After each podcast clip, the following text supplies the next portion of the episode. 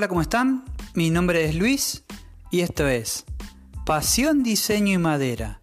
En este nuevo episodio tengo el agrado de presentarles a un invitado especial. Él es Hernán Zárate. Bienvenido, Hernán. ¿Cómo andás? Hola Luis, ¿cómo andás? Bien, ¿y vos? Bien, bien, por suerte. Un, placer estar acá, poder compartir con vos estas charlas. Sí, bueno, yo agradecido que estés acá en el podcast eh, por prestarte. Así que creo que va a salir una linda charla.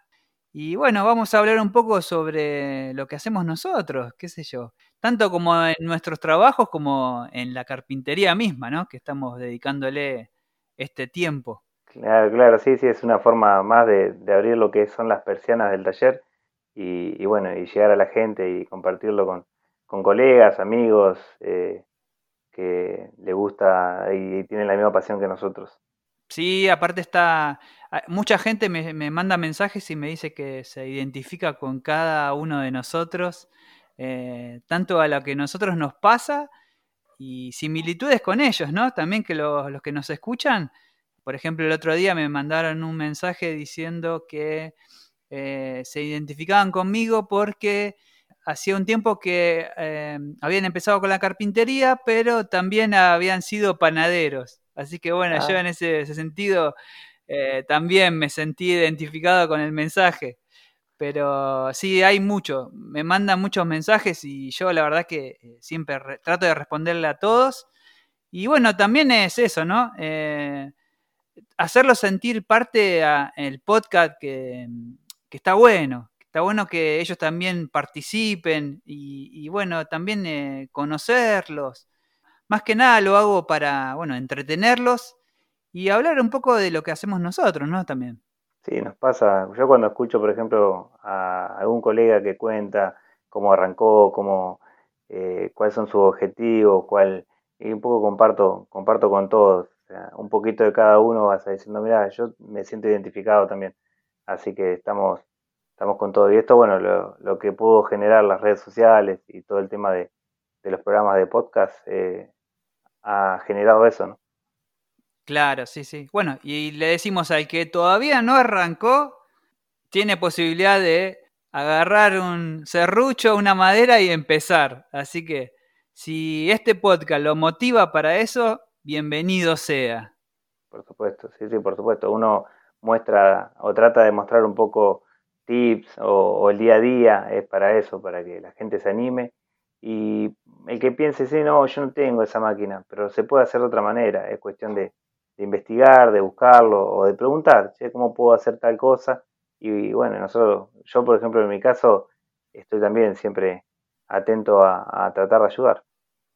Bueno, y en este caso vamos a, preguntarte a vos, Hernán, ¿cómo empezaste vos con la carpintería?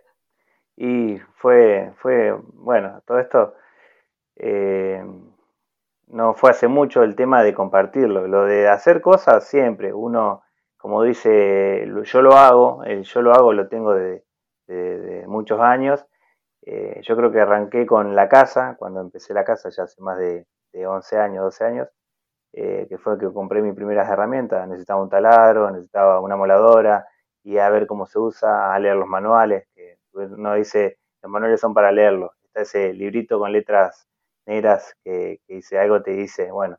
Y ahí empecé a ver un poco cómo se cuidaban, cómo se usaban, cómo eran los cuidados.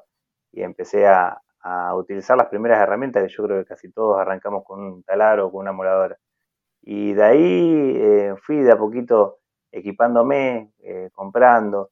Eh, yo me daba cuenta donde mis amigos cambiaban los autos, yo compraba una herramienta y, así era mi diferencia, que yo decía, hay algo diferente que yo tengo.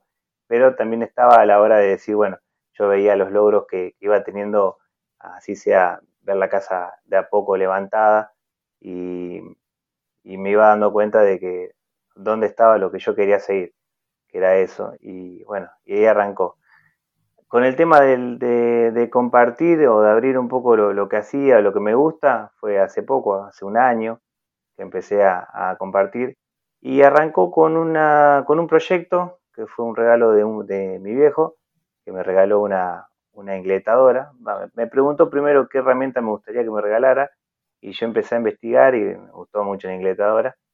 Y bueno, arranqué con eso y ahí sí, es como que se deschavó y dije, bueno, ya saltó la, la y me faltaba esta herramienta y quería esto y quería lo otro y, y todo lo que se podía dentro, dentro de lo que uno va haciendo esfuerzo para tener y, así fue equipando.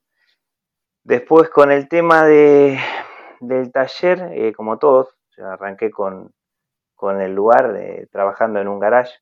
Yo creo que, creo que escuché a cinco o seis personas que contaron exactamente lo mismo, pero lo mismo fue que era mi lugar era el garage, era desarmar, armar herramientas, limpiar eh, cada vez que quería entrar el auto. Y yo ahí ya entré a notar una necesidad que era el espacio, que era algo muy importante. Y, le comentaba a todos eh, que, iba conociendo, porque a todo esto ya estaba en las redes y ya empecé a entrar en un mundo de, de conocer gente, hablar con mucha gente. Y ahí fue donde conocí lo que es la comunidad, el tema de, la comunidad de Makers, eh, la comunidad de Rosario Makers, que fue que me invitó Gaby, Gabriel de Lo Atamos con el Hambre, me dice, mirá, vos tenés que estar, ser parte, formar parte de esto. Y bueno, y, me fue de a poco como que eh, impulsando en todo esto. Pues yo siempre se lo voy a agradecer a, un poco a él también. Eh, me largué a, a decir, bueno, yo creo que en la primera juntada que tuvimos dije, necesito un lugar y necesito un lugar, necesito un lugar. Y cuando mm, en uno de los challengers que, va, challenge de arreglar lo que te molesta, yo le dije a Gaby, no lo iba a poder firmar, pero que quería hacer el taller propio. Dice, bueno, anda mostrando a poco los avances. Y así empecé con la albañilería, que tampoco no, no, no sé, pero lo hice porque era una necesidad levantamos un taller que no es muy grande, son 5 por 5 por 4, no, es, no es muy grande el espacio, pero sin embargo ya empecé a ver otra orientación, otro lugar físico y decir, bueno, acá puede ir esta máquina, acá puede ir aquella máquina, acá puedo hacer esto. Y yo tengo la cabeza como que vuelo a 10.000 por hora adelante y después tengo que volver y decir, no, pará, voy haciendo a poco porque no puedo llegar de, de acá a Z sin haber pasado por todos los pasos. Y de ahí empecé de a poco con, lo que es el espacio físico. Claro, bueno, está bueno tener la iniciativa y dar el primer eh, paso, ¿no? A lo que uno eh, es su sueño en realidad, digamos, y proyectarlo a futuro y que poco a poco se den las cosas tanto en el taller como el trabajo mismo que va saliendo, ¿no? Y yo creo que tampoco hay que apurarse con esos temas, ¿sí? Organizarse también y, preguntar a, otra gente que también esté en el rubro, cómo se maneja, también pedir algún consejo, está bueno. Eh, y bueno, em, y lo de Rosario Maker, sí, yo me acuerdo del grupo de, con Gabriel, eh, he conocido mucha gente de, ese grupo, eh, así que me he hablado con algunos. Eh, bueno, pero ahora no sé si todavía, creo que, bueno, vos estás en el grupo, ¿no? Pero se siguen juntando también. Me acuerdo cuando se juntaron la primera vez que los vi en las historias, en las fotos de cada uno. Sí, sí, con todo este tema de, obvio, de la pandemia que nos pasó a todos, no, no nos hemos juntado en el lugar físicamente, porque somos más de 20 personas, pero sí, por ejemplo, está el de, el de compartir el trabajo. muchas veces está siempre, es como que ese grupo tiene un, un especialista en cada tema, uno más de especialista en cada tema, ¿no? Y está siempre, mira, esta clienta me pidió esto, ah, yo tengo tiempo, ah, yo lo puedo hacer, y ahí se, se generó eso, que es la comunidad, de decir, eh, somos como por decirte, eh, un, páginas amarillas de, lo, del hacer, de lo que uno necesite. O sea, vos necesitas un herrero, sabes que tenés. Eh, hablaste con un carpintero y el carpintero te va a saber eh, a quién orientar. Aparte, lo que notamos que compartimos, todos los que formamos parte, es que somos eh, muy responsables y uno confía en el trabajo del otro, ve, ve cómo trabaja el otro. Sabe que si lo va a recomendar, vas a ver que, va a ser un trabajo bien recomendado. Sí, por ejemplo, me llama la atención mucho de que, bueno, si los, grupos del interior creo que son más organizados, la verdad que no sé el por qué, pero creo que son mucho más organizados que nosotros que estamos acá en capital o provincia. Eh, pero, pero bueno, la verdad que no, no sé si es el, eh, el, aire de campo y que nosotros estamos en, ciudad, pero siempre hay algún choque, ¿viste? Entre, entre grupos, pero para tirar siempre para adelante. Pero lo veo como ese grupo, lo de lo de Rosario, me acuerdo que, bueno, con Gabriel hablé un, un tiempo con, con él eh, antes de hacer el podcast y después, eh, cuando tuvimos la charla. Y más o menos me contó, sí, yo más o menos eh, sabía lo del grupo y me parecía genial que se hayan juntado, pero lo veo como distinto, viste lo que es el, interior, cómo se organizan. Creo que se organizan mejor que, que acá, es mi parecer, ¿no? Porque me parece que, eso de, compartir y pasarse el dato y como que tienen mejor organización. Sí, sí, yo creo que ahí desde un primer momento se dejó en claro lo que cada uno, va, lo que, a lo que apuntaba el grupo, ¿no? Lo que quería la comunidad, que era eso, o sea, era eh, buscarle la vuelta para que en conjunto se generó eso y lo vemos día a día. Y bueno, y nosotros, por ejemplo, al ser acá del interior, un ejemplo, eh, alguien necesita comprar algo y ya es como que, sí, mira, acá tenés esto. Y eso eh, sirve mucho, o sea, una orientación. ¿dónde puedo conseguir estas manijitas? Y uno ya, mira, acá yo las vi. Y ya es como que es enseguida se orienta al compañero a, buscar eso. Y bueno, yo como le decía, yo formo parte también del grupo de, los chicos de Buenos Aires, pero desde un principio cuando arranqué le dije, yo no les iba a poder ayudar mucho porque no les puedo mandar trabajo o porque no puedo recomendarles nada y hasta de hecho los precios que ustedes consiguen, yo acá no los consigo o no, no, no hay, no hay, no coinciden muchas veces las cosas. Así que bueno, más que darle a algún algo de lo que pueda compartir, de lo que sé o, de lo que veo, o de una herramienta o algo, y muchas veces, bueno, disfrutarlos, porque también son muchas veces divertir de, los compañeros, charlar con los compañeros y todo, está, está, muy bueno. Pero sí, hay diferencia en eso, hay diferencia, sí, yo lo noto, lo noto mucho. Sí, bueno, yo, por ejemplo, lo noto mucho porque he hablado con gente del interior y, son diferentes, como que el trato mismo, ¿viste? El hablar, el trato, es como algo, no sé cómo explicarlo, pero es algo, digamos, porque podés hablar tranquilamente con, la persona y te entiende. En cambio es como que la, gente de acá, digamos, eh, como se dice el porteño, es, viste, que siempre dice, yo soy el mejor, como que, viste, como que siempre la tiene más clara que el otro, siempre hay ese, esa pica que uno siempre quiere sobresalir.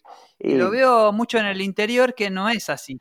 Y eh, no, no, yo, a ver, tengo, tengo gente allá, colegas, compañeros que le he preguntado y hasta los considero amigos que he charlado, gente del, del rubro que para mí son allá arriba que yo quiero llegar algún día a tener los talleres que ellos tienen, a, a ver, digamos, poder orientar a otra gente como ellos la orientan y nada, no, en ese sentido yo no, no tengo ningún inconveniente, al contrario, eh, me, han me han contestado, eh, se han tomado la molestia de explicarme algo por mensaje, por, por voz, he charlado, eh, estamos hablando de, gente que también, que está dispuesta a ayudar y, nada, no, eso a veces sí se toma como que el pueblerino, yo me pasó en Buenos Aires, me subí a un colectivo y saludé al chofer y me quedaron todos mirando como diciendo, y bueno, yo acá me subo al colectivo y lo saludo que, pero bueno, pasa. Eh, en ese sentido siempre es lo que se comentó, lo que se dice. Claro, en ese sentido, bueno, yo lo decía, viste que por ahí nosotros eh, nos saludamos y es el respeto hacia la otra persona, tanto en lo que es en la vida misma y también con el trabajo también, digamos, si nosotros estamos haciendo lo mismo, eh, el mismo oficio o tratamos de, de estar en, empezando en este oficio, digamos. Y no digo que sean todas las personas, pero digamos, eh, en ese sentido eh, yo lo veo distinto porque he hablado con mucha eh, gente del interior. No sé si soy yo que me llevo mejor con aquellas personas que con los porteños en sí. Pero bueno, es mi manera de verlo, digamos, no, no es la, la verdad. No, no, por pero bueno, sí, sí, es más, es más por eso. No, no, sí, pero bueno, sí, yo acá eh, es eso, se buscó, se ha entendido yo creo que un poco la, el objetivo de la comunidad, o sea, por qué se genera una comunidad, por qué buscamos que, que es como te decía antes, o como decía Gabriel en, el, en la entrevista que había tenido justo con vos, que mm, antes eh, todo lo que era el oficio de la carpintería o el oficio de banestería o cualquier oficio era como que era toda una secta, o sea, el que sabía se lo transmitía solamente a una persona y como que ahora eso está, está abierto. Bueno, y mm, ya que estamos, me parece, estaría bueno hablar un poco sobre, sobre las cosas que nos pasan a nosotros, porque creo que eh, nos parecemos, eh, vos y yo, Hernán, Sí, porque generalmente uno tiene su trabajo y le está dedicando a la carpintería, que es un oficio eh, muy lindo, y nos vemos en est- en este momento que estamos volviendo a trabajar a nuestro trabajo con el ritmo habitual y bueno, se nos va generando ese problema de eh, los trabajos que tenemos por hacer y, que agarramos o no agarramos y surge eso, ¿no? Que después de toda esta ola de, de- de la vorágine de la pandemia que estuvo parado eh, el, el mundo, digamos, pero bueno, en mi caso, por ejemplo, la aproveché a full porque me salieron muchos trabajos de, carpintería y que fue lo, lo- mejor porque gané experiencia. Y bueno, y, hice mi, mi plata, digamos, eh, para sobrevivir todo este tiempo que, que, bueno, que tuvimos. Así que bueno, ¿querés contarnos vos cómo, cómo te sentís ahora en este momento que, bueno, también estás eh, empezando a tener el ritmo de trabajo habitual? Sí, sí, yo lo, lo noto también, uno tiene su trabajo eh, fijo, que bueno, yo en este caso, al igual que vos, trabajo en un depósito de electrodomésticos, eh, está bien que es un trabajo tranquilo, un trabajo de oficina, pero sin embargo eh, hay que cumplir, por supuesto, con, con las obligaciones laborales. Y lo que es la carpintería, también noto que hay gente que me escribe, que me pide, me puedes hacer esto, presupuestar lo otro, y uno dice, no, no puedo porque eh, no tengo tiempo, porque no, no, no quiero hacerlo, y ahí es donde te das cuenta de que no, tenés que hacerlo, porque vos estás eh, promocionando que haces un, trabajo, que haces un producto, y no puedes dejar de lado eso, porque si en este momento lo dejas que estás arrancando, a la hora de que te toque eh, trabajar o depender de eso, eh, ahí te vas a dar cuenta de que la gente que te preguntó antes no te va a volver a pedir, porque ya sabe que no lo haces o porque no cumplís o porque te, te demorás. Así que en ese sentido, eh, yo estoy tratando de cumplir con las dos cosas eh, y también tratar de hacer el taller, que es lo, lo- terminarlo. O sea, no- uno no lo va a terminar nunca, ¿no? Pero estoy en eso. Mi primera idea era no agarro ningún trabajo, me dedico solamente a hacer el taller. Y un día hablando con, con Cristian de Taller de Muebles me dice, no, macho, así te vas a fundir. Y me abrió los, me abrió los ojos, porque yo, este muchacho me lo dice, porque él, él entendió que si yo me quería dedicar solamente a, armar el taller, me dice, en un momento te vas a dar cuenta que no te va a entrar trabajo y que tampoco vas a tener el taller armado. A mí me pasa eh, exactamente lo mismo, eh, porque siempre digo que voy a hacer cosas para el taller y bueno, eh, en este caso sigo agarrando trabajos y digamos y no, y no paro. Entonces como que no le estoy dedicando eh, tiempo a hacer los muebles para el taller. Entonces eh, yo, por ejemplo, tengo todo guardado, eh, las herramientas, y las saco cuando las necesito, pero digamos, tengo armarios, tengo cajas, todo guardado. El día de mañana, cuando mm, tenga mi lugar, en este caso, un lugar físico donde yo pueda tener las herramientas y, trabajar constantemente, ¿no? A, ese, a eso me refiero. Sí, sí, lo que uno busca Pero eso. mientras tanto, eh, sigo haciendo trabajos en el garage, eh, como, como todo el mundo, y me las rebusco para, para poder hacer lo que necesito. Eh, tanto, a veces cuando llueve, por ahí uso el quincho para, para hacer las cosas, para lijar o lo, o lo que fuera. creo que mucha gente se, se va a identificar con, con, eso porque pasa, pasa mucho cuando estás empezando, tenés esas eh, eh, dificultades, digamos, que vos tenés eh, que armar algo, un mueble muy grande y no tenés el espacio para poder meterlo. Y de alguna forma tenés que, digamos, hacerlo. Entonces usás lugares que para poder armar el mueble, cortar la madera. pero bueno, eso es lo lindo de, de esto, de, de poder hacerlo y que también el cliente cuando ve el mueble dice, piensa que somos una fábrica de hacer muebles, ¿viste? Porque, digamos, no se da cuenta, digamos, por ahí no sabe el detrás de, todo, pero eso es lo lindo también, porque si vos haces un buen producto y la gente te busca, eso es lo importante, que, digamos, eh, tener una buena presentación, digamos. y, llevar al cliente para que vuelva a pedirte el, el mueble u otra cosa también. Claro, sí, sí, lo que es, lo que se busca es eso. Si vos le haces un mueble al, cliente es que después cuando necesite algo para la casa sabe que te lo va a pedir, seguro. Y bueno, y uno tiene que centrarse siempre en eso, en el detalle, en la terminación, en lo que uno realmente le gustaría consumir. En mi caso me pasa de que a mí me gusta ponerle un nivel de detalle a los muebles que algo como que me gustaría consumir. Y de ahí me doy cuenta de que eh, ahora en estos momentos es como todo, es aprender, es eh, ir dándose cuenta de, varias cosas a medida que uno lo va haciendo y de ahí sirve como todo, como experiencia. Claro, sí. Bueno, a mí me pasó que en este tiempo, em, por ejemplo, había hecho unos, unos estantes, unos módulos con estantes que al cliente le gustó. Y primero me pidieron dos, y después me pidieron cuatro, y después me pidieron seis, ¿entendés? Como que, digamos, y después con eso eh, lo gané en experiencia porque, digamos, el cliente quedó satisfecho y me volvió a pedir eh, otras cosas. Y bueno, yo gané esa experiencia y también la forma de, producirlo, porque eh, yo ya lo había hecho varias veces y al tercer, o, tercer mueble o cuarto mueble, vos ya sabés cómo armarlo más rápido, porque ya sabés los detalles, qué podés adelantar para, para mañana. Está muy bueno porque vos te vas dando cuenta de cómo hacer una producción eh, en sí de un mueble. Que eso eh, lo ganás con, con eso, con la experiencia del día a día haciendo ese mismo producto.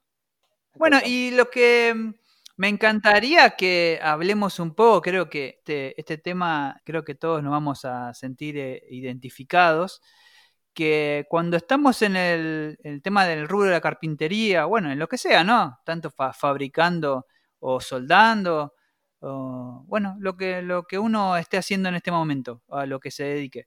Pero está bueno tener presente fechas eh, específicas, por ejemplo, el Día de la Madre, el Día del Padre, el Día del Niño, Navidad, que ahora, ahora viene, que está bueno porque uno tiene que ir planteándose qué productos podemos hacer para, vender. Yo me acuerdo que cuando eh, trabajaba en la pastelería, digamos, en esta fecha lo que yo hacía era budines y pan dulces. Y después yo los vendía. Digamos, hacía una producción y cuando llegaba el momento, antes de la fiesta, vendía un montón. Entonces, está bueno que hablemos un poco sobre este tema porque yo creo que hay mucha gente que se va a sentir eh, identificada porque a veces eh, tiene miedo de no sabe qué hacer. Digamos, si hacer un producto y, lo, y se va a vender. Por ejemplo, en esta fecha, bueno, para los que hacen eh, carpintería, ahora está de moda hacer un arbolito de madera, que se vende mucho con las frases, con todo. Entonces está bueno tener presente esos pequeños eh, productos que podemos vender justamente en estas fechas que se avecinan. Sí, yo el, año que arranqué con el tema de Instagram noté eso, que eran las fechas y llegaron, empezaron todos y empezaron a subir productos. Algunos con buena terminación, buena calidad, otros no tanto, pero bueno, siempre buscaban hacer lo mismo, tal vez eh, armar con, un producto que, pueda venderse o que pueda fabricarse en ciertas fechas. Y está bueno, yo no, te digo que no, es más, creo que hay veces que los productos chicos te dejan eh, más ganancia, por ejemplo, que un producto grande. tal vez armar un ropero que te lleve un tiempo determinado, que lo puedas ganar, tal vez le ganas más armando a, 20 arbolitos, ¿no? Un ejemplo, no, no, creo que ya tenga los mismos costos. Pero eh, sí, sí, para esta fecha siempre normalmente se preparan para eso. Yo no sé si este año voy a armar, seguramente iré a armar eh, algunos arbolitos por el tema de que mi señora está haciendo trabajos en sublimación y en estampas y todo eso y más que nada para ella. Pero no es algo que, que me tire a armar ese producto. Claro, pero sé que vos estuviste haciendo cuadritos, ¿o no? Claro, sí, sí, eso me, eso me apasiona, me encanta. Que de hecho creo que el diseño de, del taller está pensado para, para poder dedicarme el día de mañana a hacer lo que es marco, lo que es cuadro, porque es algo que, me gusta y, la verdad encuentro, la idea mía es decir, tengo la ingletadora instalada en una mesa que tiene tres metros y medio de largo, son tres módulos diferentes, entre módulo y módulo tengo la ingletadora y entre otros dos módulos tengo el taladro de banco. Que la idea mía es decir, bueno, quiero hacer cortes repetitivos, lo puedo hacer, eh, quiero hacer agujeros repetitivos, lo puedo hacer, lo puedo hacer busqué un espacio físico en el taller para específicamente eso, porque la idea mía del día de mañana es eh, dedicarme directamente a eso. Me encanta. O sea, más allá de armar muebles y todo, es algo que yo creo que, que, tener stock de un producto, como estábamos hablando de eso, más que nada, tener un stock de un producto está bueno y eso es algo que, a mí me puede generar. Si bueno, tengo marcos, tengo cuadros, tengo para ofrecer y la verdad me gusta mucho. Claro, sí, es una ah. buena opción cuando, cuando uno está haciendo carpintería, eh, que tener varios productos o también un porta celular que ahora se usa mucho, un porta eh, notebook, viste, para ponerla en una altura que esté más cómodo para trabajar, en el home office, que está muy de moda ahora. Eh, esas cosas están buenas para, para poder hacer es estar atento a esos detalles, ¿no? Que uno por ahí eh, las deja de lado porque piensa que por ahí no le va a dar ganancia, pero yo creo que eh, la gente que nos escucha, em, digamos, pensar un poco, también hacer una estadística de mercado, ¿no? Si se puede, porque seguramente que en lugares, en distintos lugares, em, hay gente que comprará ciertos productos y en otros lugares otra cosa, digamos. Pero siempre eh, podemos hacer algo que, sea eh, fácil de hacer y que sea algo cotidiano que la gente consuma, ¿no? Eh, está bueno ingeniárselas y bueno, y pensar un poquito qué podemos hacer ahora para estas fiestas y después es, eh, por ejemplo, eh, temporada, temporada de verano, temporada de primavera. En primavera, ¿qué podemos hacer? Eh, maceteros. Bueno, hagamos, ah, no en primavera, sino estamos haciéndolo en el invierno, onda que tengamos una producción linda como para vender en primavera. Entonces, digamos, hacemos los maceteros para, o macetas que también puede ser, eh, en primavera la gente consume flores, ¿entendés? O regala o empieza a comprar eh, flores para la casa. Esas pequeñas cosas que nosotros podemos tener en cuenta eh, anticipándonos a ciertas temporadas. Eso es cuestión de, animarse, por supuesto, y, de, hacerlo. Si no, muchas veces, como todo, si uno tiene una duda de una medida o algo, se pregunta, mira, alguien lo hizo, le consultás y si mira, puedes hacerlo de esta medida y si no, darle el toque que uno quiere. O sea, uno, haciendo uno, ahí sabe cómo puede hacer el resto. por ejemplo, si quieres saber cómo se hace un, un portacelular, haces uno y después de ahí probás con tu celular y después de ahí puedes ir haciendo. Querés hacer una, un, un arbolito, haces uno y después de ahí vas viendo como, ah, no, le voy a mejorar la base porque así queda floja. Y le mejoras la base, le vas dando un toque diferente y le vas eh, vas buscando algo que te guste, por supuesto. Claro. Bueno, yo por ejemplo empecé haciendo veladores y mesitas de luz, eh, que vendí un montón, pero bueno, después con el tema de la pandemia empecé a hacer más eh, muebles a, medida y a pedido. Entonces como que me fui desviando del camino en sí. Pero también lo que surgió en, este, en esta pandemia, digamos, en esta cuarentena, es que no tenía los materiales, digamos, los materiales que yo necesitaba, las pantallas para armar los veladores. Me costaba un poco conseguir eh, un proveedor que me, que me traiga los productos. Entonces es como que lo fui descontinuando. Pero, digamos, está bueno tener presente esos, esos muebles o, eh, esos eh, productos que uno puede hacer en producción y tenerlos para, para vender, que se venden muy bien. Pero bueno, cada uno tiene que tomar eh, las decisiones, porque también hay que, eh, bueno, eh, comprar materiales, madera, hay que invertir un poquito para ganar a futuro. Entonces eso es lo que también tenemos que tener en cuenta, ¿no? De las ganancias que vamos teniendo, también podemos distribuir un poquito para materiales o, digamos, o para comprar herramientas, que eso está bueno, y saber que ese esa ganancia que vamos teniendo en el año la usemos para distribuirla para, lo que es el taller también, ¿no? Que está bueno aprovechar eso. Pero bueno, yo sé que eh, lo que estoy diciendo es, es, algo que por ahí uno con la experiencia lo va, lo va haciendo, pero digamos, en este caso lo, digo para que la gente también lo, piense, lo tenga en cuenta, que, que, está bueno plantearse esos objetivos también, ¿no? Tener. Claro, sí, sí, sí, estamos dentro de lo que uno quiere realmente seguir. Sí, bueno, eh, ¿qué te gustaría hacer? Eh, bien, ¿qué, ¿qué es lo que se puede vender? ¿Qué es lo que, que a uno le gustaría también? Eh, producto, ¿qué producto obtener?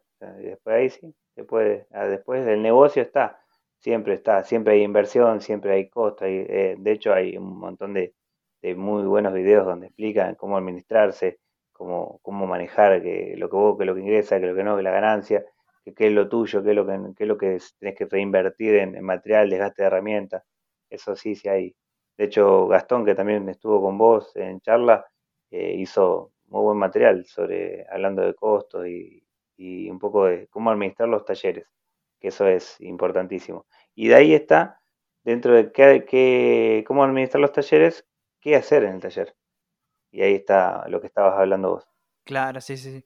Bueno, sí, bueno, eso todo está bueno porque uno va, eh, si va escuchando los podcasts, a veces parece como que hablamos eh, y repetimos las cosas, pero cada uno que está, que pasa por el podcast, eh, aporta algo diferente. Entonces está bueno volverlo a, hablar, porque seguramente que por ahí el que escuchó el, episodio de, de Gastón y no escuchó otro, pero por ahí eh, la, otra gente vuelve a escuchar eh, otro podcast y está bueno también hablar o plantear eh, cosas cotidianas que nos pasan constantemente, ¿viste?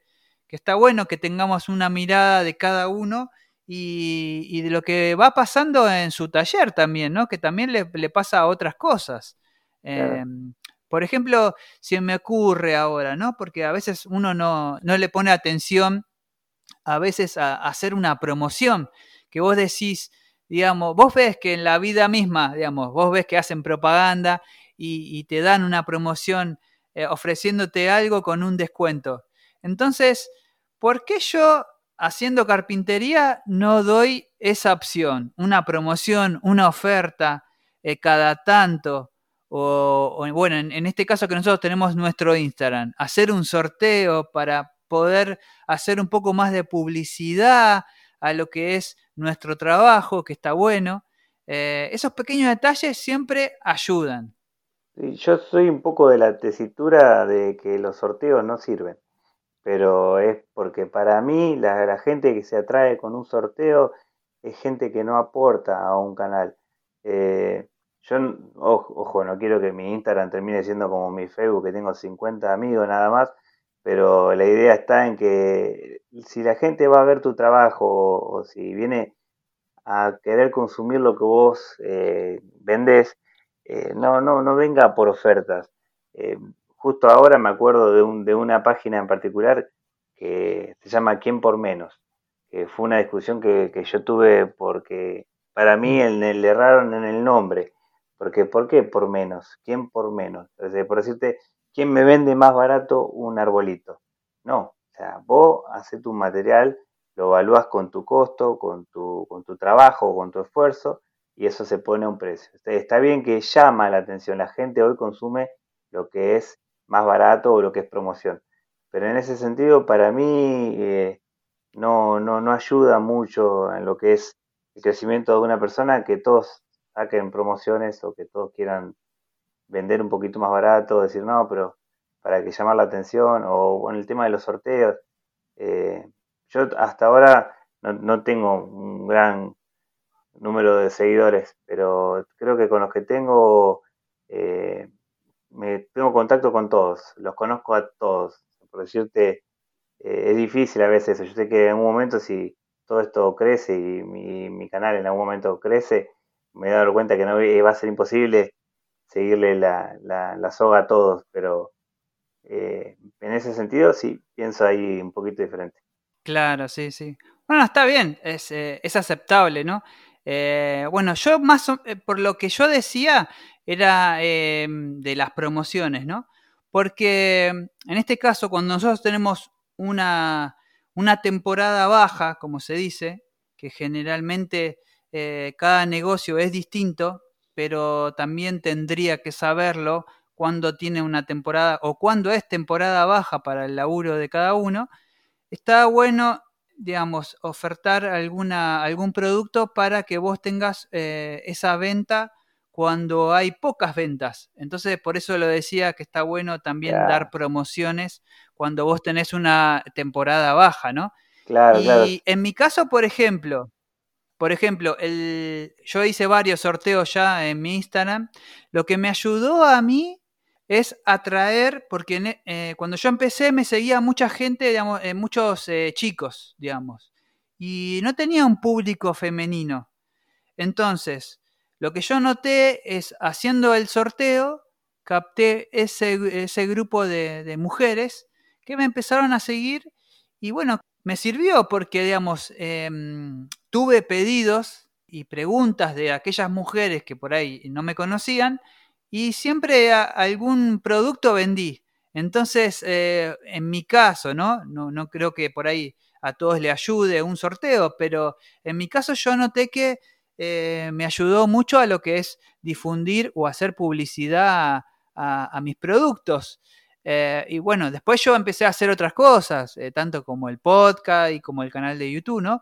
Como que me fui desviando un poco. Varias veces lo dije, pero em, también lo uso estos medios también para promocionarme yo, para compartir lo que hago. Es un poco también lo que uno empieza a hacer, ¿no?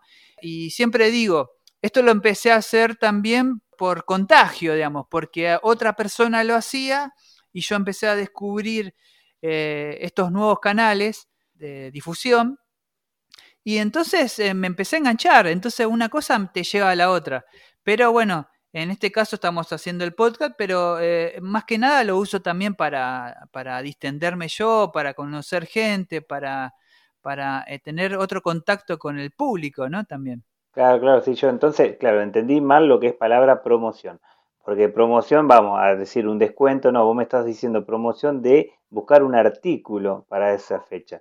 O sea, vos me estás diciendo, por ejemplo, eh, sacar en promoción que vos sabés que va a bajar tu venta de eh, lámparas en, por ejemplo, febrero, que la gente consume más vacaciones y más descanso y más otra cosa. Pero sacar ahí en ese momento macetas que sabes que la vas a vender porque la gente busca adornar la casa, si no se va de vacaciones gasta el manguito en, en adorno y en esas cosas. Ahí, eso sí, buscar eh, en ese sentido promoción está perfecto. Pero claro, yo entendía promoción bajando precio y ahí fue que, te entendí mal. Pero hablando de promoción, de artículos que puedas vender por temporada, donde vos tal vez no vendes el artículo principal, ahí sí te, te entiendo. Claro, sí, bueno, pero generalmente se hace eso eh, en el mercado. Por eso, por eso lo decía de según lo que uno hace. Entonces está bueno también hacer promociones en temporadas bajas, digamos. Eh, un macetero no lo vas a vender por ahí en invierno o otoño, porque las, las macetas las vas a vender en primavera.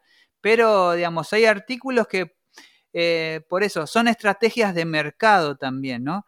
que uno, en este caso yo lo, sé por eh, trabajar en su momento en pastelería, digamos. Yo me acuerdo que por temporadas vos tenés que hacer eh, ciertos productos, tanto en verano como en invierno, como a fin de año.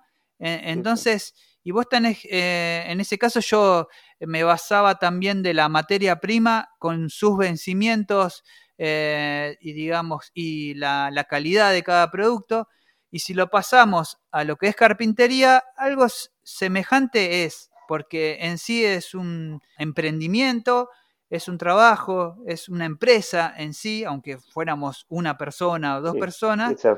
Eh, por ahí está bueno tenerlo en cuenta Sé que es difícil para el que por ahí uno empieza y no es comerciante, pero por ahí el que tiene algo de, noción del comercio, seguramente que me va a entender de lo que yo estoy hablando, ¿no? Pero bueno, son cosas que se aprenden, ¿viste? Pero está bueno tenerlas para uno también eh, sobrellevar y, bueno, y generar plata cuando no se está generando.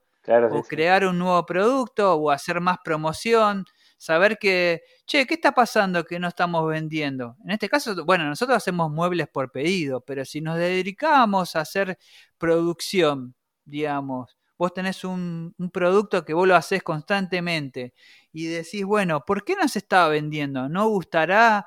¿Es porque tenemos una baja temporada? ¿Qué podemos hacer para mejorarlo? Por eso lo decía el estudio de mercado, que está bueno, eh, no todo lo pueden hacer, pero bueno, eh, en ese caso es como cuando vos abrís un local y vos decís, bueno, abro un local acá, pero lo que vos no tenés en cuenta es qué locales tenés eh, al lado tuyo y, alrededor, qué es lo que no hay en esta zona que podés poner vos, ¿entendés? Hay cosas que vos tenés que tener en cuenta para, para que tu negocio le vaya bien, porque no vas a poner una heladería si al lado tenés otra heladería junta en tal caso la pones en la otra esquina o a dos cuadras. Por ejemplo, el ejemplo del supermercado chino, que todo el mundo creo que también se, morirá de risa porque sabe lo que le hablo. Tenemos un supermercado chino en cada esquina o cada dos cuadras tenemos uno. Eh, son como los, las cadenas de, McDonald's, ¿viste? Que te ponen un local en cada esquina. Pero bueno, son cosas que, Claro, son cosas que uno... Eh, son cotidianas, pero si uno nos ponemos a reflexionar por qué es el, de cada cosa, es por algo. En este caso es porque uno hizo un estudio de mercado, qué sé yo, y sabe dónde ponerlo. Porque a veces pasa, he conocido gente que ha abierto locales de ropa o ponele un, eh, un restaurante y se pregunta por qué le fue mal. ¿entendés? Y por ahí se culpa, o digamos, no, porque no, porque lo que fuera, ¿no? Pero en, sí, eh, si hubiese hecho el, análisis de mercado en, la zona, qué productos podía vender o qué mm, emprendimiento eh, hacer, entonces seguramente que le hubiese ido mucho mejor. Sí, sí. No te digo que la, la, ganancia la vas a tener eh, ya, porque todo el mundo le pasa que abre algo, un, local y ya quiere ganar. Eh, quiere ganar a los dos meses ya tener, llenarse de guita. Y no es así. Por ahí tiene que pasar dos años cuando uno ya, eh, la gente ya te conoce, digamos, y, recién ahí es como que siempre los dos años es la barrera que hay que pasar para que un producto o, digamos, o, o un local le vaya bien. Claro, arrancar, es lo, arrancar eh, un negocio, más difícil. Arrancar un negocio pensando como, como empresario, querer ganar, sí, o ver la ganancia en el primer momento que uno invierte, sí, por supuesto. Sí, sí, por supuesto. Yo, por ejemplo, tuve eh, amigos que abrieron un restaurante y, digamos, todo empezó con buena onda, ¿viste? Y, empezaron a, trabajar. Veía que tenía mucho entusiasmo y todo. Pero después, eh, no me acuerdo si llegó a los seis meses y cerraron. Y era una buena zona, ¿entendés? Era, era en Palermo, era una zona muy linda. Yo fui a visitarlos y fui a comer. Eh, en su momento me, acuerdo que eh, les propuse hacerle las medialunas para, para lo que es la, el desayuno, pero en ese, en ese caso yo eh, no llegamos a un acuerdo porque yo necesitaba em, una hacer las facturas o las medialunas que ellos iban a, iban a ofrecer. Pero yo no, en ese momento no tenía cómo distribuirla, digamos. Eh, por ahí no era rentable para mí para hacerlo para una sola persona.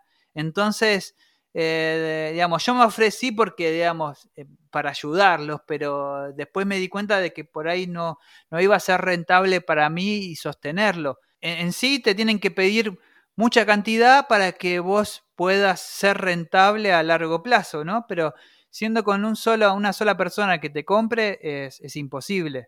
Eh, por eso a veces uno necesita de, más clientela para generar mucho, mucha más eh, y ser más, más rentable, ¿no? Claro, sí, sí, sí, lo que es, eh, y bueno, tener que contar logística, distribución, eh, para contar con materia prima para cumplir con un solo pedido, sí, sí, ya se complica en ese sentido. Claro, bueno, el otro día creo que lo estábamos hablando, que mucha gente, yo conozco gente que por ahí no, no le quiere cobrar el flete al, cliente. Digo, pero ¿por qué no se puede cobrar? Digamos, si uno lo, lo pauta o lo, o lo tenés en el presupuesto digamos, eh, porque es una pérdida tuya, digamos, tanto para traer los materiales y después para entregarlo. Eh, generalmente si uno tiene una camioneta y hace la distribución del producto, digamos, se lo lleva a la casa del cliente, eso te sale un costo, digamos, vos tenés que tenerlo en cuenta porque, porque generalmente lo que pasa, que yo noto que los chicos que están empezando, piensan, digamos, no le quieren cobrar porque por ahí no quieren sobrepasar el, precio que por ahí está en el mercado y que por ahí se lo cobran un poquito más caro. Como para quedarse con el cliente, eh, regatean un poco el precio. Hay gente que, bueno, te, regatea el precio, entonces vos se lo, digamos, estás empezando y se lo cobras un poquito más barato. Pero lo que uno tiene que tener en cuenta es que a largo plazo eh, va a perder porque si vos no le cobras el, producto de lo que te sale, o de, la ganancia que vos necesitas para, para subsistir en el tiempo, va a llegar un momento que no vas a tener, eh, no vas a tener eh, eh, plata para seguir generando, no vas a tener plata para, para comprar materia prima, las herramientas se te van a empezar a, romper y no tenés un presupuesto para, para aquellas máquinas que se te van rompiendo con el tiempo también. Sí, sí, eh, ahí es algo que hay que tener en cuenta también. Sí, ahí está la falla, la falla de muchos, ¿no? el problema está decir, no, cobro solamente el precio del material y una ganancia para mí. Y lo del resto, o sea, vos te consumís tu ganancia y los materiales lo ponés porque se lo pagás a un proveedor. Pero el resto, el resto donde vos tenés que reponer a la hora de tener que comprar, decir, no, pero compro una mecha porque después yo esa mecha la uso para hacer cosas para mí. No, esa mecha, si vos usas hacer para vos cosas, no te digo que vos te autopagues, pero bueno, tenés, tenés el costo que lo estás gastando. Pero si lo haces para, para los demás también, tenés ese costo que estás gastando. Eh, y a la hora de transportar algo, decir, no, lo llevo, total, me queda de paso, eh, salgo a pasear. Entonces lleva a toda tu familia a llevar un producto. De paso salir a pasear. Y ahí es donde está el error. Sí, sí, yo en ese sentido eh, siempre tengo en cuenta lo que es el, el gasto que conlleva la entrega y el tema de instalación también, si me dicen, no, lo quiero instalado, bueno, me lleva un día instalarlo, es eh, el día de trabajo.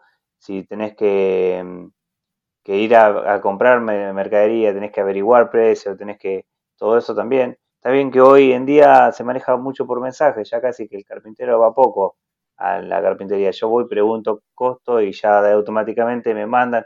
Y yo, bueno, acá me pasa en el caso de que yo si quiero comprar algo tengo que viajar a Rosario, tengo 20 minutos de viaje, son 20 kilómetros de, ir a, buscar un producto, pero ¿qué hago? Ya cuando tengo cerrada la venta, ya sé que se lo encargo, se lo pago por transferencia y lo único que tengo que ir a retirarlo, pero todo eso tengo que cobrarlo, el, gasto de, ir hasta Rosario a buscarlo.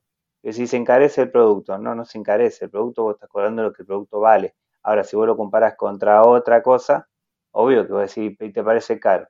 Igualmente muchas veces estaba la duda de si no, yo comparo porque en Mercado Libre lo vi y hoy Mercado Libre lo noto que está carísimo comparado a cualquier trabajo que uno pueda hacer. Eh, se ve que han aumentado muchos por miedo a, impuestos o cosas que se rumorean, pero te das cuenta que está caro a veces comparado a lo que uno antes decía, no, pero Mercado Libre lo vi más barato. Sí, sí, bueno, sí. Yo, por ejemplo, el otro día compré unas placas que necesitaba de, fenólico Y, la, empresa donde yo compré, la, cerradera donde yo compré, eh, está en Mercado Libre, ¿viste? Y, se me dio por llamar, porque bueno, yo ya tenía el teléfono y qué sé yo, y, les pregunté a ver qué cuánto salía la placa, ¿viste? Y me dijeron tal precio, ¿viste? Y cuando voy a Mercado Libre estaba igual. Yo por ahí pensaba que por ahí ellos, llamando por teléfono personalmente ahí, me iban a cobrar menos. Pero en ese caso, eh, eh, en Mercado Libre tenían el mismo precio que yo comprándolo eh, y yendo hasta el aserradero, en ese caso. Creo que son muy pocos, porque generalmente en Mercado Libre o tenés que vender mucha cantidad para poner un buen precio, pero generalmente le suman el costo que le cobra la, la, plataforma en sí, porque es así generalmente siempre te, va, siempre te va a salir un poquito más porque le cobran para, publicitar su producto ahí, en esa plataforma y lo que fuera, ¿no? Y lo que son los medios de pago y todo. Eh, pero mm, hablando, ahora me acordé de lo que estábamos hablando hace un ratito, de que cuando vos vas a instalar un producto, que creo que le, debe pasar un montón de gente, ¿no? Porque cuando llegás a ese domicilio y vos decías, esto lo instalo en dos segundos y estás como cuatro o cinco horas renegando con el producto que no va en el lugar y, te lleva mucho tiempo que eso también te pasa muy seguido también. Sí, sí, te encontrás con un montón de cosas. Me pasó hace poco con una instalación de una escalera que las medidas estaban todas perfectas. Estaba, a mí el programa, el SketchUp, me lo había dado eh, ángulo y todo como tenía que ir. Pero cuando empecé a montarlo te das cuenta con que la pared está más salida arriba que abajo, y que, no, no, no, coincide, que por más que lo empujes, tenés que empezar a desgastar un poquito la madera para que, para que apoye, que no te tienen que dar luces, que encima que una escalera que vos estás instalando algo que si la persona se cae de ahí, el problema lo va a venir, lo va a venir, te va a venir a vos, no que se cayó porque se patinó, se cayó porque la, escalera estaba doblada, porque la escalera no estaba a nivel, y me pasó con eso, tomarme eh, un día de trabajo que había cobrado, cobré un día de trabajo ocho horas y me llevó dos días eh, terminarlo. Está bien porque el cliente tampoco quiso que yo contratara a alguien más, quiso que yo vaya solo. Eh, y ya de ahí dije, mm, me parecía que cuando me dijo que iba a ir solo, que iba, me iba a costar más. Pero bueno, me, por suerte terminó todo como tenía que terminar, pero en ese momento dije, ¿cómo no? Eh, contraté a alguien yo igual y obvio se lo cobraba, pero no, no, tuve que estar solo eh, y me llevó más de ocho horas. Claro, viste, bueno, esos temas eh, pasan. viste, yo justo saqué el tema y siempre hay algo para acotar, porque pasa, pasa muy seguido. Aparte, uno por ahí me ha pasado también de ir a una, a una casa a, a, tomar medidas y después, bueno, cuando construí el mueble estaba solo y, sacar el mueble, digamos, el aparador de la cocina que pesaba una tonelada. Yo digo, ¿cómo lo saco yo solo? Yo pensé que por ahí se desarmaba, viste, que iba en partes. Cuando lo voy a querer sacar, era todo entero y pesaba una tonelada. Digo, digo, ¿y ahora qué hago? ¿Lo llamo a mi cuñado para que me ayude? ¿Viste esas cosas que decís, ¿ahora cómo hago? Porque estoy solo, trabajo solo. Está bueno eso eh, cuando pasa porque te das cuenta de que también tenés que tener una persona que te ayude cuando vas a algún domicilio, ¿viste? Porque eh, siempre hay cosas que van a surgir. Bueno, en ese caso me ayudó el yerno de la señora que, vivía en el fondo y bueno, me, vino a dar una mano para poder bajar el mueble. Pero bueno, en ese caso eh, fue una anécdota que, me pasó también. Y que no te cobró el yerno de la señora, y que no te quiso descontar también la señora, porque dice, no, pero te ayudó mi yerno. Ahí empezamos el tema. Claro, sí, no, bueno, la señora es vecina mía, así que bueno, pero sí, me hubiese, por ahí me cobraba, pero bueno, en ese caso, eh, no, muy buena onda. Sí, porque generalmente, eh, bueno, es, eh, me pasó, no lo podía hacer solo, digamos, pero yo pensaba que por ahí en ese momento lo desarmaba iba a ser fácil, pero me di cuenta que no, que no, no fue tan fácil como yo pensaba. Por eso lo decía. Bueno, em, Hernán, ahora que me, acuerdo, me encantaría que hables un poco también con esa máquina que, te compraste hace poco, que me encantó, que bueno, está un poco ahí, lo, vos lo subiste al Instagram, eh, a las historias y hay, hay fotos de, la máquina esa. Contame cómo, cómo es la combinada esa de carpintería que de cinco funciones. Sí, mostré poco, mostré poco y dejé ahí un poco de, ganas de seguir viendo. La idea era, bueno, hacer un videíto con el armado y todo, pero no, no sé si va a ser posible porque me están apretando los tiempos y necesito empezar a usarla. Eh, es una herramienta para mí creo que yo tendría que haber tenido esta herramienta antes de haber comprado cepillo de, banco, porque mm, la garlopa es una herramienta que hoy cuando uno quiere iniciar a hacer cualquier trabajo necesita tener escuadrado por lo menos dos caras de la, madera, de cualquier tipo de madera. Y, necesita hacer sí una garlopa. Y ya ahí me di cuenta de que me apresuré a comprar el, otro banco pensando que lo iba a poder utilizar de esa manera y no. Y necesitaba esta herramienta y fue un regalo de cumpleaños. Así que como suene, fue flor de regalo de cumpleaños. Eh, ahí me lo regaló mi familia. Claro, sí. mi, familia asesorada por, por Gabriel también de La Damos con Alambre, que siempre, por suerte, está dispuesto ahí a brindar un poco de ayuda. Y bueno, y encarar esa herramienta fue pensar en el tema de la garlopa, que es el banco principal, la de arriba. Tenés eh, un barreno que se puede utilizar para hacer caja y espigas. El barreno trae la función de, ponerle las mechas que vienen con la punta cuadrada y con la mecha adentro que va, va haciendo lo que es caja. Y a la vez trae una escopladora, mm. trae una, un tupí, un tupí horizontal, que tal vez eh, no es tan seguro para el uso, que no sé si lo voy a usar, ¿verdad? Porque tengo un, un tupi común, un, digamos una fresadora común. Pero bueno, en este caso puede ser que si el día de mañana consigo algunas fresas que sean confiables, pueda usarlo. Y a la vez trae, bueno, una sierra circular, que tal vez no voy a usar tampoco, a menos que le arme el día de mañana una escuadradora, mi idea es poder armar un banco escuadrador con el carro y usar esa sierra. Pero bueno, con la sierrita Hengel que tengo hasta ahora me, defiendo, digamos, con eso. Pero sí, la función principal que yo quería de esa máquina era la garlopa. Claro, viste que a veces uno no sabe qué, qué herramientas comprar, viste que realmente le van a dar ese uso, que está bueno. A veces invertir en ciertas herramientas está bueno, porque eh, también hay que tener en cuenta lo que uno va a hacer, ¿no? Eh, si la va a usar constantemente, si esa inversión eh, te va a ayudar a producir más productos y a ganar más plata. Hay ciertos factores que uno tiene que tener para, para, para, dar ese paso, ¿no? Comprar esa herramienta justa para lo que vos necesitas del día a día, ¿no? Claro, sí, sí, esto es una inversión para mí eh, para calidad, para poder obtener un resultado final de mayor calidad. Yo sé que ese mismo resultado se puede obtener como lo venía haciendo con canteando las maderas con la sierra de banco con una guía. Pero ¿qué pasa? Eh, era eh, preparar la madera en la guía, nivel, regularla, ir pasándola y yo de ahí en ese sentido no es tan seguro se puede obtener igual, no, no tanto como pasarlo por la garlopa, pero bueno, ahí te das cuenta de que la garlopa es una herramienta que es primordial cuando uno quiere trabajar con una madera escuadrada. Uno dice, ¿cómo obtener una madera escuadrada?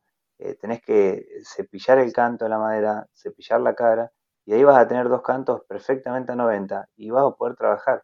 Eh, y más allá de que vos podés pedirla en la maderera, obvio, cepillada, eh, no, no, no obtengo el resultado que yo quiero. Cuando yo pido la madera cepillada, tal vez eh, cuando quieren hacerlo bien, no, no, no, no está el, digamos, el detalle que uno quiere. Por eso yo digo, bueno, la, la compro y lo hago yo al trabajo con esta máquina, por supuesto. Y, la verdad me va a ayudar mucho, va a ser una herramienta creo claro, como que no le ponen... No, no le ponen el, detalle. Sí, como que, no le ponen mucha, mucha onda. No, no, te la cepillan. hacerla. Y te la cantean y te la entregan y vos te das cuenta que la, la, la madera está tal cual como si no lo hubiesen hecho. Pero sí, bueno, en ese caso me toca a mí que, quiero perfeccionar eso, quiero mejorar eso. Y, bueno, me gustaría, me necesitaba esa herramienta. Y como te decía antes, que uno a veces no se da cuenta de cómo invierte, no me arrepiento porque la verdad el, cepillo de gama estoy contentísimo, pero yo veía los videos y decía, ay, meten la tabla por ahí y sale cepillada del otro lado. Está perfecto, pero si la tabla tiene una imperfección tenés que corregirlo. Y si te toma el trabajo de tener que corregir una tabla con otra de guía, también tenés un montón de trabajo ahí. Que, tal vez con esta si hubiese arrancado al revés con esta herramienta, sí, ya hubiese eh, sido mejor, tal vez en el momento que, hice la inversión. Pero bueno, ganarle le gané porque cuando compré creo que el cepillo gama lo pagué, no sé si, 16 mil pesos, hace un año atrás. Que imagínate que siempre eso nunca es pérdida. Claro, no, ahora está re caro. No sé si sale 60, 70 lucas más o menos una, una gama. Sí, está en esos precios. Si yo siempre me la quise comprar y no y dudé en comprarla porque no, no, sabía si comprarla porque es una flor de inversión, ¿no? Pero viste que todas esas cosas te vas dando cuenta cuando, porque pasa, pasa mucho que compras o pedís madera y, y no está bien escuadrada. Le, le, pusieron poco amor a, la madera, digamos, viste que te lo, te escuadran así nomás. Y vos decís, ay, y vos confías que te lo van a traer bien y terminás renegando vos para terminar el producto y tenés que escuadrar la voz, es un lío, pero bueno, sí, cuando tenés esa máquina eh, eh, está bueno. ¿Y qué medidas de madera eh, podés usar? ¿Hasta, ¿Hasta qué medida de ancho de madera podés usar en esa máquina? La cama, la cama de la garlopa es de 15 centímetros. Este el modelo la, es la más chica de la línea de BTA. Después está, por ejemplo, la que tiene Gonzalo Silva, que tiene la de 30, si no me equivoco. Ahora me quedé pensando si era 25 o 30. Me parece que es 30.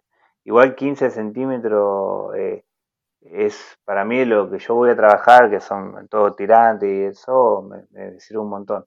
Y si no, se sigue solucionando. La, la, gama tiene 30 y como te decía, puedo hacerle eh, en ese sentido pasar siempre usando una guía recta de la parte de abajo y nivelándola para que la primera pasada ya salga o vaya rectificando la madera.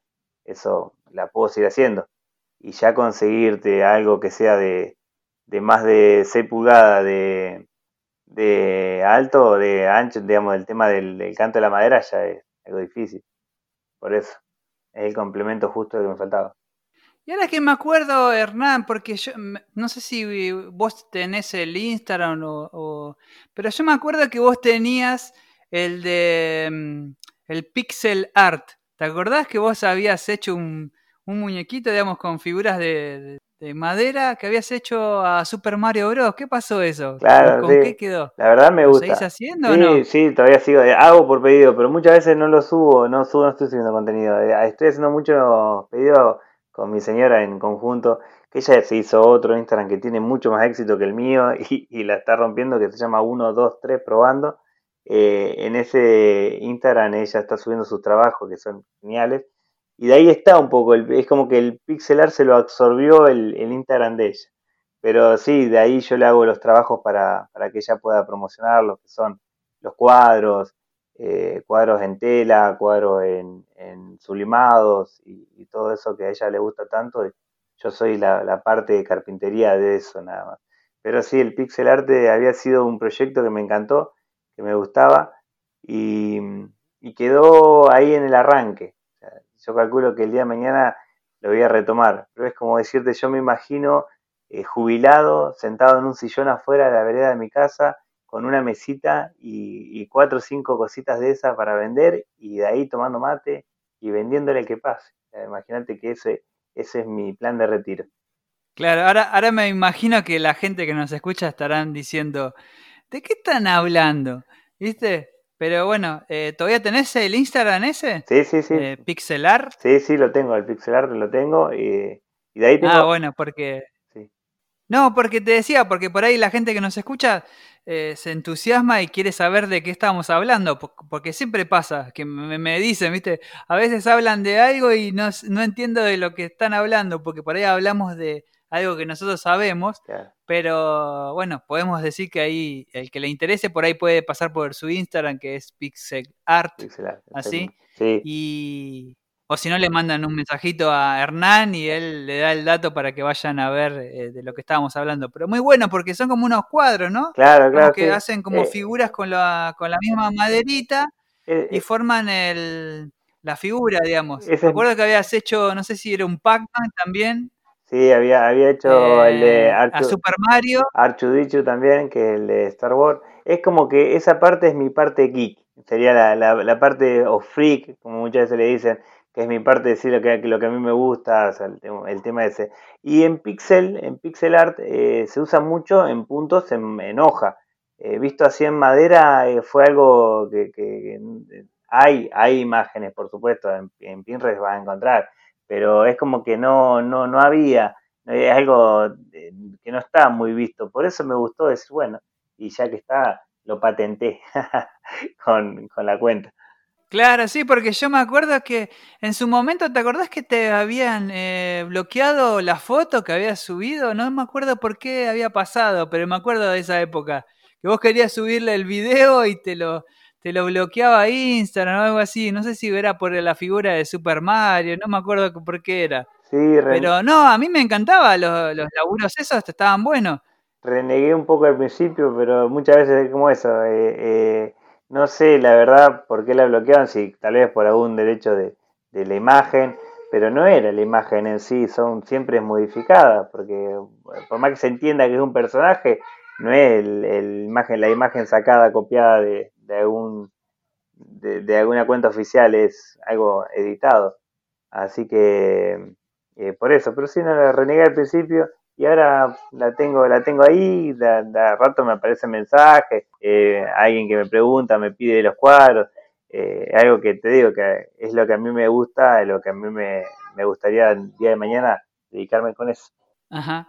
¿Y la página de tu señora cómo es? Así, de paso, el cañazo le mandamos promoción. Pasamos el chivo. Uno, dos, tres. Claro. Es así, en, letra en letra sería uno, dos, tres, probando.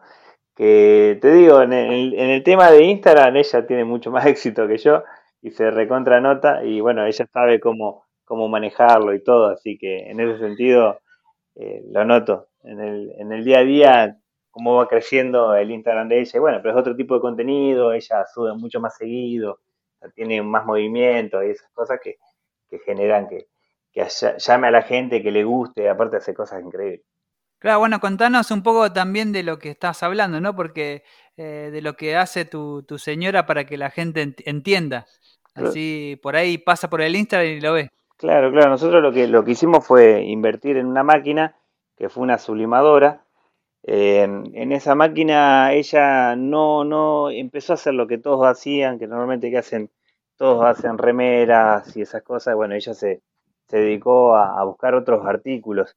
Y hoy, por ejemplo, está con el tema de, madera sublimada, sobre MDF de 3 milímetros blanco, o, muchas veces sobre aglo blanco también. Eh, hace las imágenes personalizadas, ahora está con el tema de Navidad, arbolitos, bolitas personalizadas para, el árbol de Navidad, así que muy linda, la verdad.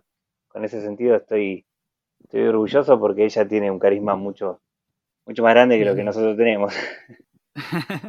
bueno, y si trae plata a la casa, bienvenido sea. Sí. Esto es una sociedad anónima, como, eh, como se dice el matrimonio.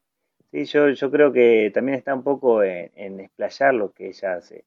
Es un arte que le genera ganancia, pero tiene tanta, tanta imaginación en eso que, yo lo, lo, digo con tanta admiración porque lo veo en el día a día que siempre encuentra algo diferente, siempre encuentra algo que vos ves que es único. Y decís, pero ¿cómo? ¿Y dónde lo sacaste? Y ella ahí está en todo.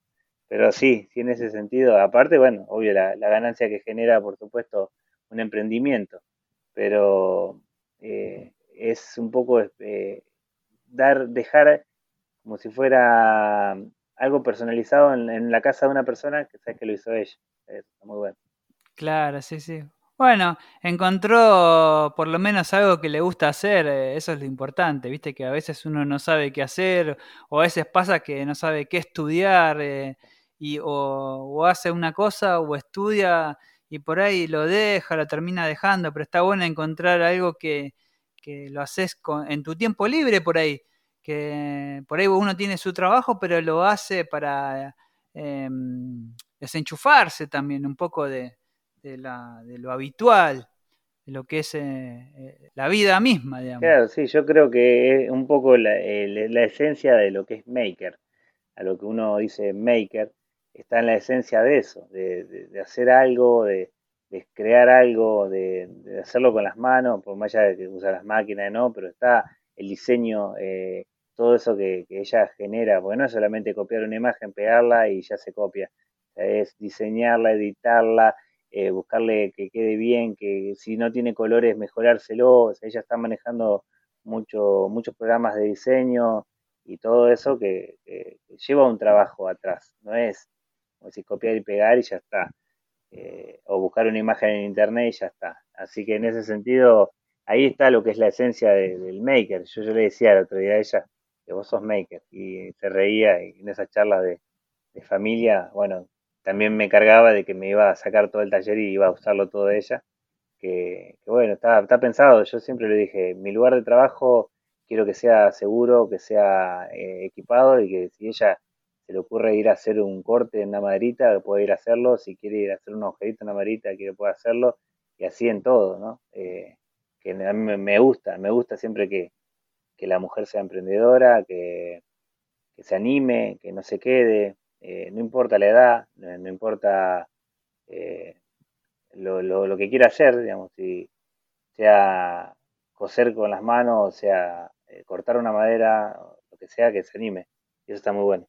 Sí, viste, bueno, la, nueva generación, digamos, en estos tiempos que corren, es como que se está dando mucho eso encontramos muchas mujeres carpinteras, muchas eh, soldadoras, eh, que a veces eh, hacen un lindo trabajo también, o mejor que el de algún hombre que también suelda, ¿viste? O, hace carpintería. ¿Por qué no? Claro, sí, yo te diría, creo que en este caso hasta mejor, te digo, porque y más el mundo de las redes y todo que lo dominan, así que lo, lo veo ahí. Y mm, bueno, y uniéndola un poco al mundo de la, de la gente maker, eh, tuvo la oportunidad de, charlar con muchos colegas o compañeros que yo fui conociendo y, ella tiene un carisma de, ya enseguida, de, charlar, de, conllevar, de bueno, y en ese caso eh, me robó a Moni Míguez como contacto, así que a la, a la Moni le mandamos un cariño muy grande. Eh, hizo un vínculo con ella y yo creo que hablan mucho más de lo que yo puedo hablar con, ella, de, un montón de cosas, así sea de trabajo, sea de familia, sea lo que sea. Y eso es muy bueno, es la comunidad, ¿no? Es lo que seguimos de vuelta, repetimos en ese sentido, que lo que se busca es eso, eh, generar la comunidad. Y yo creo que en algún momento eh, la voy a tener a ella en este mundo que parece que fuera eh, mío, no, es, es un mundo abierto que, está para eso. Por eso yo creo que también mucha de la gente que me sigue a mí eh, la, sigue a ella también con los trabajos que hace y puede ver las cosas que hace y está, está en eso. Es unir, unirla al círculo dorado. Claro, sí. Bueno, el otro día estaba hablando con, con Moni Míguez. De vez en cuando a veces hablo con ella. Justo me, me hizo un comentario sobre un episodio que había subido del podcast y me dice, ay, no tengo, tengo que conseguirme un parlantito, me dice, porque para poder escuchar los podcasts, porque no estoy escuchando, me tengo que poner al día, me dice, ¿viste? Y claro, como yo trabajo eh, en Garbarino, en el depósito, digamos, con la tecnología, le digo, bueno, mira, yo le empecé a buscar, ¿viste? En la aplicación de, Garbarino, le digo, toma, acá tenés un par de parlantes que están en, oferta, digamos, o que son los más accesibles para ella. Eh, porque hay, bueno, hay de, de distintas marcas y y muy caro, ¿viste? Pero más o menos le busqué uno que podría pagar ella. Eh, pero bueno, y se cagaba de la risa, pero bueno, me dice gracias Luis, me dice. Ella siempre se, jacta del sueldo. Sí, bueno, a veces está bueno, sí, buena onda. Eh, ella a veces se jacta siempre del sueldo de jubilada, pero sin embargo con las manos ella crea tantas cosas increíbles. Es más, en esta la, la voy a invitar a escucharla para que, para que sepa que un poco la admiración ¿no? que tengo también con ella.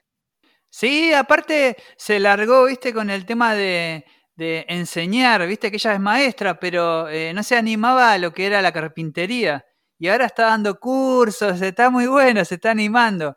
Eh, bueno, yo un par de veces la invité para que esté acá en el podcast, pero eh, ella dice que tiene, eh, no se anima, que le da vergüenza, no le gusta escucharse, bueno, todas esas cosas, pero yo tampoco quiero obligarla a que esté en el podcast, pero también quiero que se sienta bien estando aquí, ¿no? Pero bueno, hemos, hemos tenido muchas charlas con ella, con, con Mónica, y bueno, le mandamos saludos. Seguramente que en algún momento nos escuchará, que es una gran amiga del grupo. Así que siempre está ahí frente a, a. Y esto te digo que es como todo, ¿no? Yo, si vos me hubiese pedido hace un, tiempo atrás tal vez hacerlo, no, no, me hubiese animado o te hubiese dicho que no, pero eh, es, es, como todo, uno va, le va encontrando su tiempo a todo. Yo creo que en este sentido, eh, ahora estoy animado a contar un poco eh, lo que es mi historia, lo que es lo que me gusta o cómo pienso.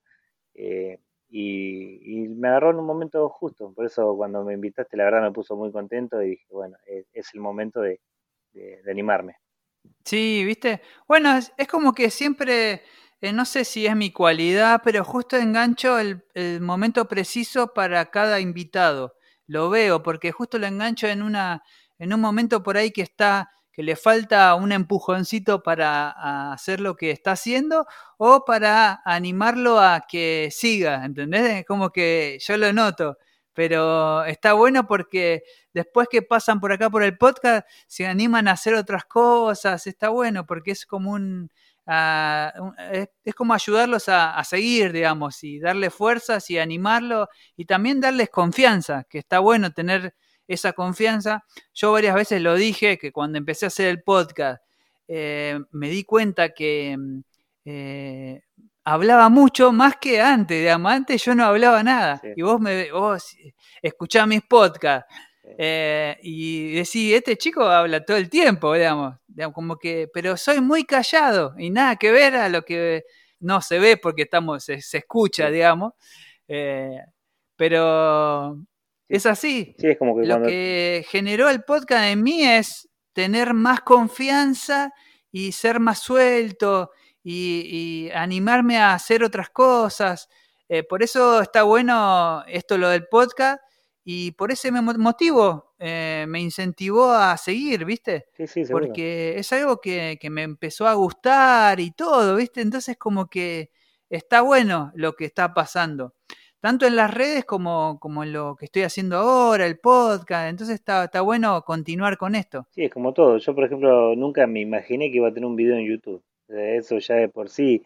Eh, yo creo que a todo el primero que le pasa cuando sube un video dice, ¿qué hago subiendo un video? ¿Quién lo va a ver? ¿O, qué, va a pasar?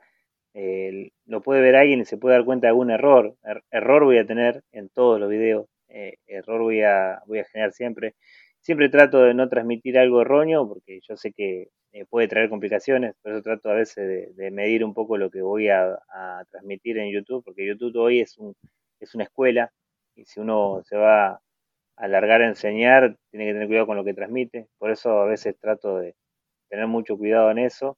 Y, pero sin embargo me animé, me animé a pararme sobre una cámara, todavía sigo siendo medio robot cuando hablo sobre, sobre un video, eh, me pongo incómodo, pero bueno, es la verdad quiero, quiero compartir, quiero subir más, tengo un montón de proyectos en la mente que quiero de a poquito ir, ir eh, transmitiéndolo en YouTube o subiendo los videos, pero bueno, es como todo lleva su tiempo, eh, no me largo a hacerlos ahora porque no va a tener la calidad que yo quisiera que tenga. Los primeros videos que subí, me parece que el audio está feo, que, la, que tiene poca iluminación, que el espacio no, no, tengo no tenía un espacio físico al principio, que se veía, que estaba en un garaje, pero sin embargo es hacerlo, o sea, eh, se empieza. Como todo se empieza, eh, en ese sentido yo me voy dando cuenta, cuando mejoro puedo mejorar algo, digo, ah, mira, ya mejoré esto. En el tema, por ejemplo, de iluminación, yo me centré mucho en el taller de tener una iluminación que quería, eh, puse en 5x4, puse 6 fluorescentes, LED, sí, pero tanto, y pero eh, necesitas buena iluminación, más que nada para grabar contenido y también para trabajar. Si vos vas a trabajar con detalle, con cuidado, con herramientas, necesitas tener un lugar bien iluminado, es lo primordial. Hay un estudio que se hace, de hecho, para, para saber los puntos de iluminación. Está muy bueno, de hecho estuve investigando en YouTube, viendo a ver cómo se hacía. Y todo eso es buscar mejorar. Ya el espacio lo voy teniendo, la iluminación ya la voy teniendo, de a poco voy, voy generando eso que el día de mañana yo sé que si prendo la cámara voy a poder crear un contenido que realmente valga la pena consumir o, o ver, o que sea entretenido, que sea llamativo. Así que de a poco voy, voy mejorando eso. Claro, sí, bueno, se dice que uno tiene que tener un buen ambiente de trabajo para ser más productivo siempre. También. Y está bueno también que tengan de fondo el podcast de Pasión Diseño y Madera, que también ah, lo va a ayudar en, todo. Sí, Tengo unos parlantitos así y cuando me pongo también me pongo a escuchar, sí, sí, me gusta mucho. Aparte, como yo te decía, me siento muy identificado con mucha gente que va contando sus historias y yo ahora tal vez me olvido de contarlo, pero yo sé que, ah, yo con eso me sentí identificado. Muchas veces tampoco lo contaba para no repetirlo, pero todos compartimos más o menos un poco la misma locura, la misma pasión, tanto por las herramientas, por el hacer, por el trabajar, eh, por, por, por avanzar, por crecer, que eso es a veces lo importante. Sí, bueno, ahora la próxima, cuando estés en el taller, ya te vas a poder escuchar vos en el podcast, así que eh, es algo grandioso cuando, cuando sucede. Creo que todo el mundo me lo, me lo ha dicho, de que después se escucha y, no sé si se arrepiente, pero bueno, creo que a todos eh, se llevan una buena experiencia eh, acá en el podcast.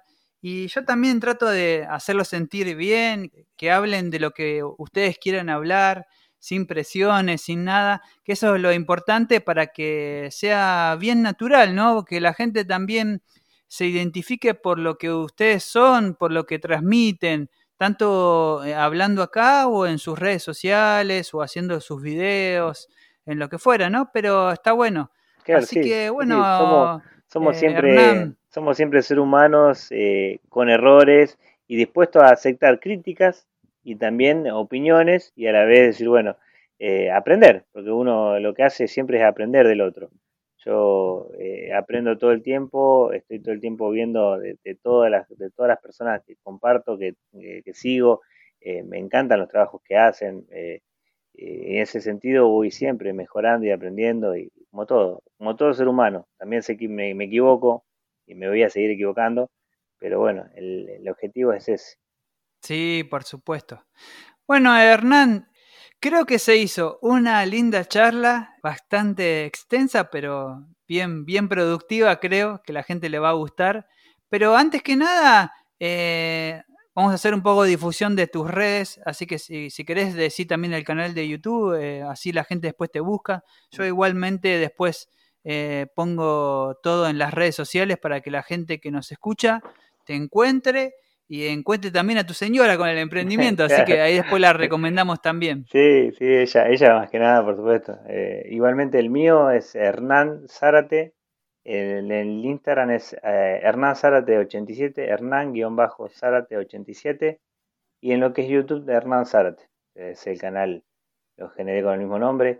Nunca se me ocurrió ponerle nada. Me gustaría que el día de mañana sea ese, que sea mi nombre, el que realmente eh, signifique algo.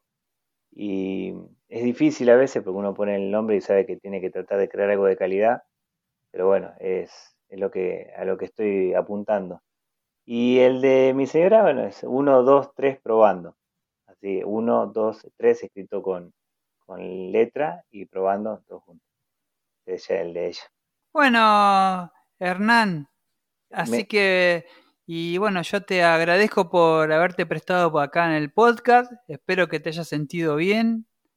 Fue, llevadera también la charla. Tenía pensado recomendar a dos personas más también, ya que tenemos el canal abierto y, podemos hablar un poco de todo, que mm, saliendo de los protocolos. Dale, sí, no hay problema. Perfecto, está eh, Luciano César Medrano, no sé si vos lo tenés o si lo seguís, es una persona de acá de Rosario, está dentro del grupo de Rosario Maker y a la vez es una persona que hace herrería, muebles, soldaduras y bueno, está empezando con el tema de los tips y, todo. Eh, la verdad es una persona a la que a mí me gusta aprender mucho y comparto y charlo, por eso me gustaría recomendarlo a la gente que está escuchando, que si tiene la oportunidad de pasar por el canal de él y ver lo que hace, un contenido muy bueno y la otra persona que me gustaría recomendar es eh, Mauro Di Rico. El canal de él es suido-cuchillos-artesanales. Es una persona que trabaja en lo que es cuchillería, hace anillos, una cosa increíble. son, por ejemplo, dos personas que a mí me gustaría aprender el oficio de ellos. Por eso lo tengo como para recomendarlo. Mm, claro, sí. Bueno, sí, después lo, lo, recomendamos en el podcast, tanto en el Instagram como en, el podcast que después sale en, diferentes plataformas, ¿no? Que estamos en Spotify, en todos lados. Así que generalmente nos escuchan por esos canales. Em, bueno, Hernán, yo te mando saludos y bueno, espero que estés bien. Eh, tu familia allá en, San Lorenzo, ¿es, no? donde vos vivís, allá en Santa Fe. Exactamente, San Lorenzo, Santa Fe. Que voy, voy encontrando cada vez más maker acá en la zona y, también se, va haciendo llevadero y muy bueno.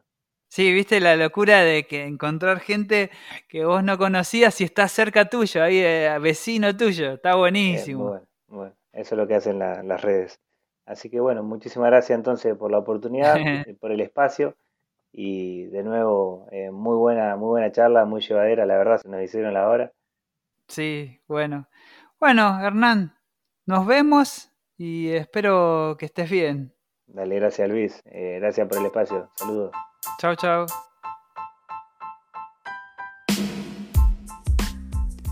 Bueno, ahí pasó Hernán, un gustazo haberlo tenido aquí en el podcast.